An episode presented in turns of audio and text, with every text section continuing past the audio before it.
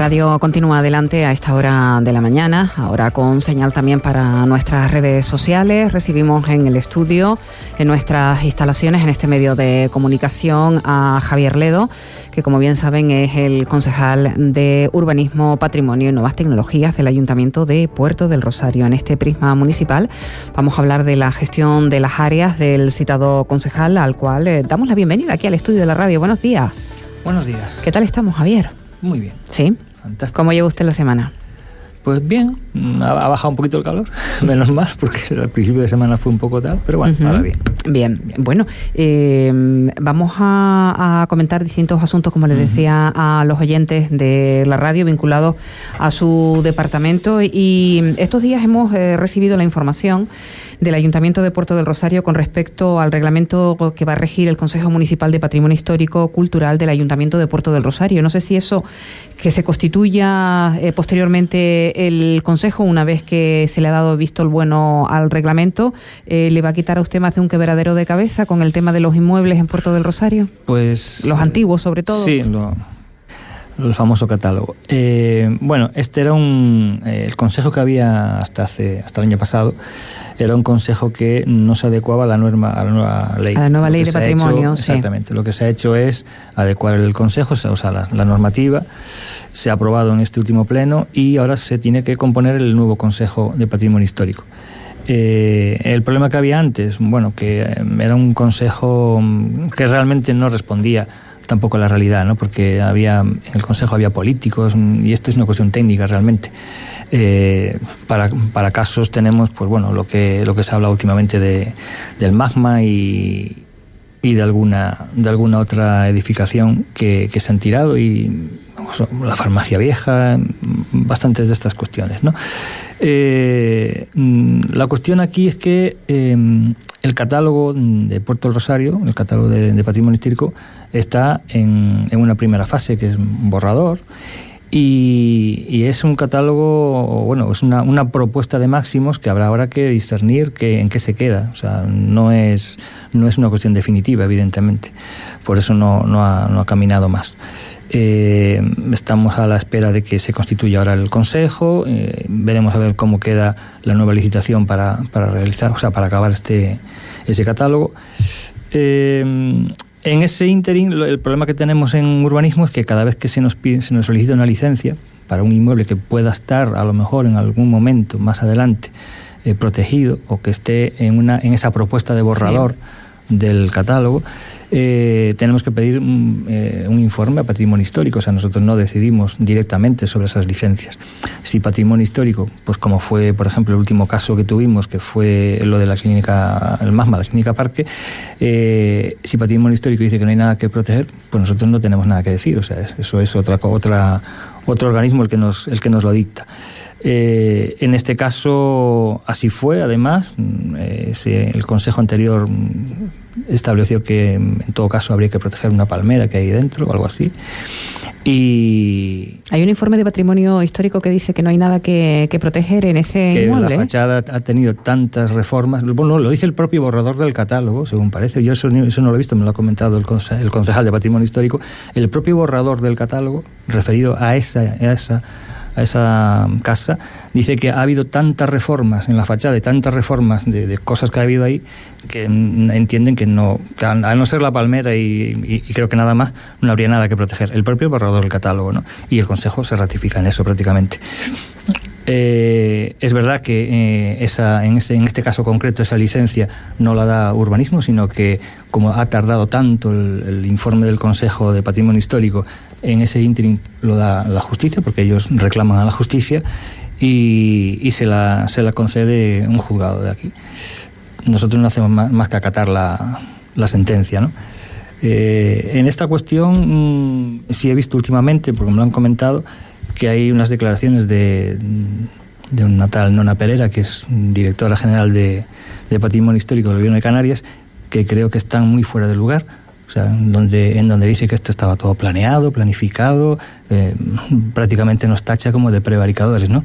A todo, a todo el ayuntamiento y, y en, en resultas eh, pues a, a, urbanismo, porque somos los que, damos, los que se suponía que teníamos que dar la licencia. No sé, yo creo que, que esta cuestión está un poquito fuera de lugar.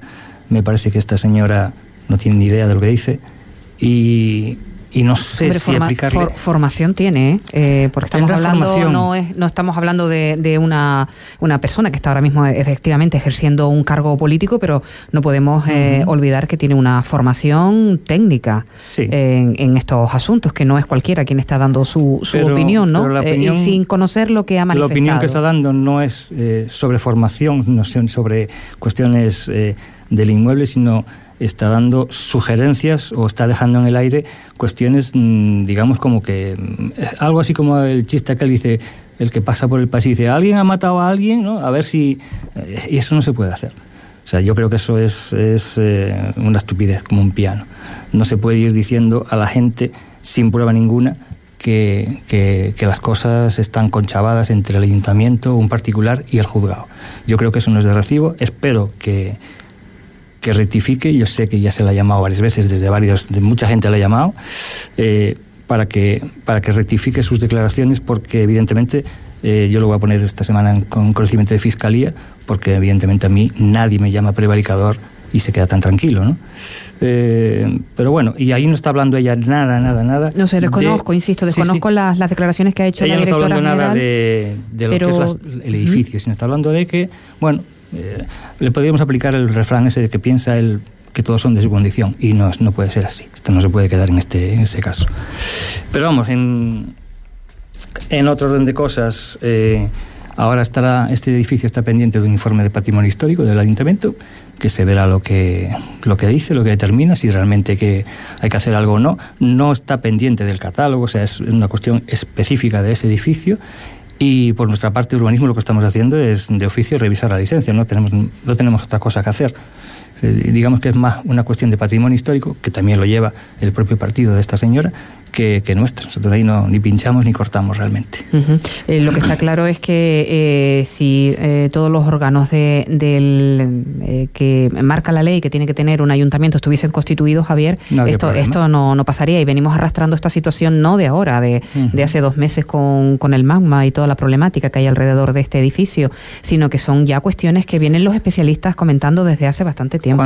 Y lo hemos hablado en un sinfín de ocasiones, disculpe, con el concejal de patrimonio, nos ha dicho que Puerto del Rosario tiene un problema con, el, con la elaboración del catálogo porque se encargó un catálogo, salió una ley, la, eh, la, ley te obliga a, que a tener eh, una serie de parámetros incluidos dentro del catálogo, como es eh, perimetría y no sé cuántas historias más, que evidentemente la empresa que ganó el concurso de licitación no está dispuesta a hacer un catálogo con esa revisión de la ley porque no le salen las cuentas, ¿no? Y nos decía el concejal que ahí están, Eduardo Tarquis, que ahí están con, con el problema de, de, una rescisión de contrato, con los derechos que tiene la empresa a alegar, en fin, que esto va, esto va para largo, pero claro, el patrimonio se va diluyendo, como yo le decía al concejal, entre, entre que va y viene, ¿no? Porque en fin, legalmente eh, nunca se ha protegido nada. Entonces, mm, a ver, aquí. Y no solo pasa en Puerto del Rosario, pasa en todos los municipios, de, de Fuerteventura, que no sé lo que pasa con el mm, patrimonio. Cuando, a ver, aquí hay, hay unos procedimientos claros. Cuando nosotros se nos pide una licencia, nosotros tenemos que, si es un edificio que pueda ser, bueno, en este caso se pidieron informes hasta el Cabildo y todo, ¿no? El Cabildo nos remite al Ayuntamiento, evidentemente, a patrimonio histórico del Ayuntamiento. Pero eh, lo que está claro es que cuando se pide una licencia de este estilo, eh, nosotros tenemos, decimos, pues tenemos nuestros sectoriales que pedir, tenemos nuestros informes que hacer y se sigue el procedimiento. Y si no hay nada que no hay nada que nadie que nos diga que esto hay que protegerlo sí o sí, nosotros no podemos negarnos a dar una licencia. Pero vamos a ver, ahora será, me imagino, que el juzgado, porque esto es una paralización cautelar, ¿no? Yo no eh, me pierdo en el ámbito jurídico, pero entiendo que esto es una paralización cautelar que ha pedido la Dirección General de Patrimonio del Gobierno de Canarias, que el juzgado ha atendido esa, esa petición y que ahora será, como usted acaba de decir, la Concejalía de Patrimonio quien tenga que elevar... De Patrimonio eh, Histórico. De Patrimonio Histórico, quien tenga que elevar un informe. Eh, ese informe, si lo pide un juzgado, yo creo que también lo puede pedir el ayuntamiento para que un técnico certifique cuando se va a hablar, cuando se va a tocar un edificio antiguo, que un técnico certifique que ese edificio se puede, eh, entiendo que puede hacerse así, ¿no? Claro, pero si nadie pide el informe, eh, te doy la licencia y no pasa mm, nada. No, no, entiendo, no, sé. no, no ha sido así. por nuestra parte nosotros, el urbanismo ha pedido informes al cabildo y al ayuntamiento. Para dar a la licencia. Exactamente. Y tanto el cabildo. no le llegamos a dar. Y tanto el cabildo como el ayuntamiento. El cabildo nos remite al, ayuntamiento. El cabildo no ofrece ningún tipo de, patrimonio informe. Histórico, exacto. El patrimonio histórico lo que hace es. manifestar que, no hay eh, reúne nada. al consejo, al antiguo consejo, y manifiestan en su informe que, no hay nada, que, proteger, Prácticamente, con lo cual. Entonces nosotros en base a eso seguíamos el procedimiento. En ese tiempo, en ese lapso de tiempo, la justicia le da, la licencia, pero vamos, que nosotros ahí ni pinchamos ni cortamos. O sea, nosotros seguimos nuestro procedimiento, pedimos los informes que hay que pedir, eso es más que claro. El procedimiento nuestro está súper salvado. Mm. De hecho, nos han pedido la justicia siempre que nos pide un expediente y nos han pedido dos o tres en este año y nunca han tenido que decir nada contra nosotros.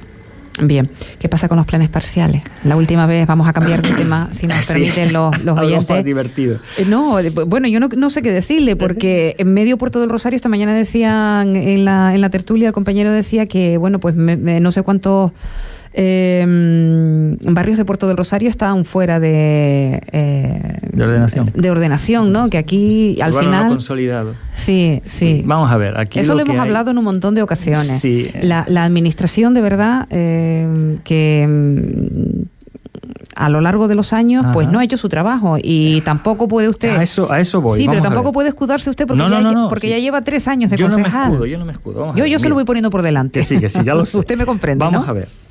Aquí venimos de una situación, los mismos vecinos, los mismos vecinos lo han dicho un montón de veces en las reuniones de hace 30 o 40 años que no se ha hecho nada. Nosotros tenemos en la corporación ahora mismo dos exalcaldes que no han hecho nada y además lo han reconocido, evidentemente. ¿no? Eh, se refiere a la oposición, para entenderlo. Exactamente. Tenemos dos exalcaldes en la oposición que no han hecho nada en su momento. Sí han hecho cosas que uno, uno lo que hizo, yo se lo tengo en cuenta mucho, es cambiar la, cambiar el recorrido de la, cabalgata de Reyes cuando estuvo de alcalde, fantástico. Una cosa, el único año que se cambió el recorrido de la cabalgata de Reyes, para pasar por un punto determinado. Y, y el otro exalcalde lo que hizo fue, bueno, plantarnos un centro comercial en el medio de puerto y acabar con el comercio local.